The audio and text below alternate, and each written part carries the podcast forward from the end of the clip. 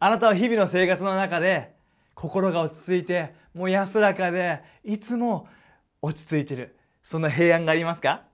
それともいつも心が落ち着かないでいつも頭がいっぱいいっぱいになって心配事ばかり抱えていますか？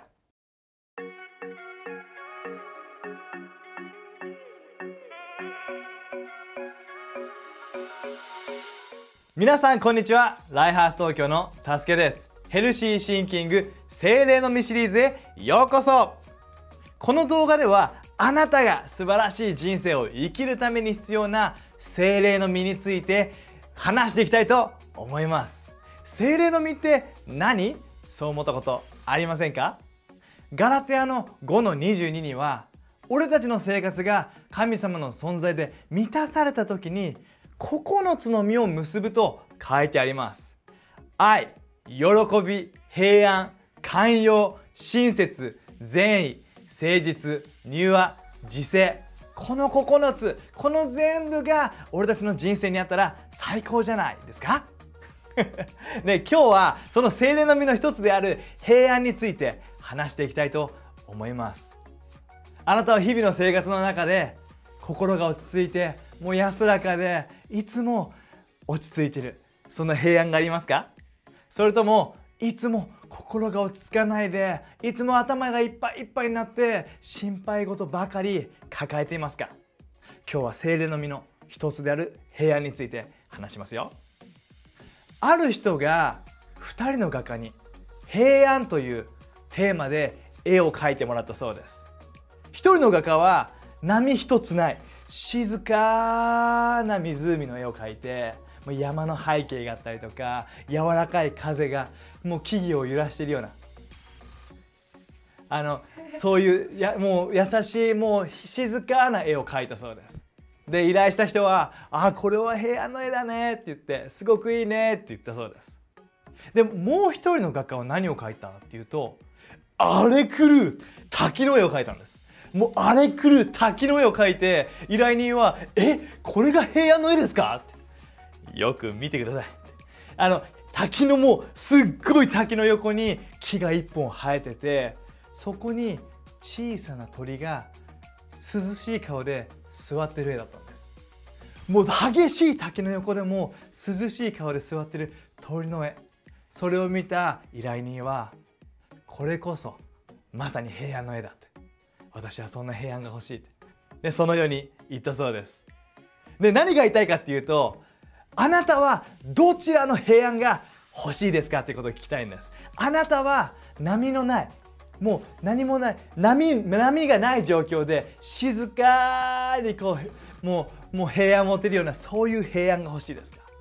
それともいろんな状況の中で激しい滝のようなもううわーって荒れ狂ってる状況の中でも涼しい顔をして座ってる小さな鳥のようなそのような平安が欲しいですか？あなたはどちらの平安が欲しいですか？神様の平安はどんな平安か？聖書を読んでいきたいと思います。聖書には平安について書かれている多くの箇所があるけども今日はヨハネの14の27を読みます。あなた方に贈り物をあげましょう。あなあなた方の思いと心を安らかにすること。それが私の贈り物です。私が与える平安はこの世の儚い平安とは比べ物になりません。だからどんな時にもおろおろしたり恐れたりしてはいけません。これはイエスが言っている言葉です。イエスがくれる平安はこの世の中が与える波のない時だけの平安。それとは全く比べ物にならないんです。イエスがくれる贈り物である平安はどんな状況でも揺らぐことのない。どんな状況でも心を落ち着かせてくれる平安なんです。あなたの今の人生滝の真横にいる中でそのような状況の中でパンデミックの中であなたの心は荒れ狂ってますか？それともその隣で涼しい顔して座ってる鳥のように平安を持ってますか？イエスがくれる贈り物である平安はこの世の与える平安とは比べ物にならない最高。そのような平安を持っていきたくないですか？精霊の身である平安はブブどんな状況でも心を安らかにしてくれるイエスからの贈り物。精霊の身である平安はどんな状況でも心を安らかにしてくれるイエスからの贈り物。でも俺たちは自分たちの力ではその平安を持つことができません。ガラテヤのこの22にあるように俺たちの生活が神様の存在で満たされた時に自然とこの平安を持つことができるんです。なのでぜひ今日も今週も精霊で満たされていってください。あなたに質問です。あなたが今まで荒れ狂った状況の中で平安を持てたそんなストーリーがあなたにはありますか？もしあればぜひコメント欄で教えてください。平安に関するあなたのストーリーをぜひ聞かせてほしい。最後に祈って終わります。神様この世の中いろいろな状況があります。荒れ狂った状況のような時もあります。でも俺たちがあなたがくれるどんな状況でも変わらない。そのような平安を持つことができるように助けてください。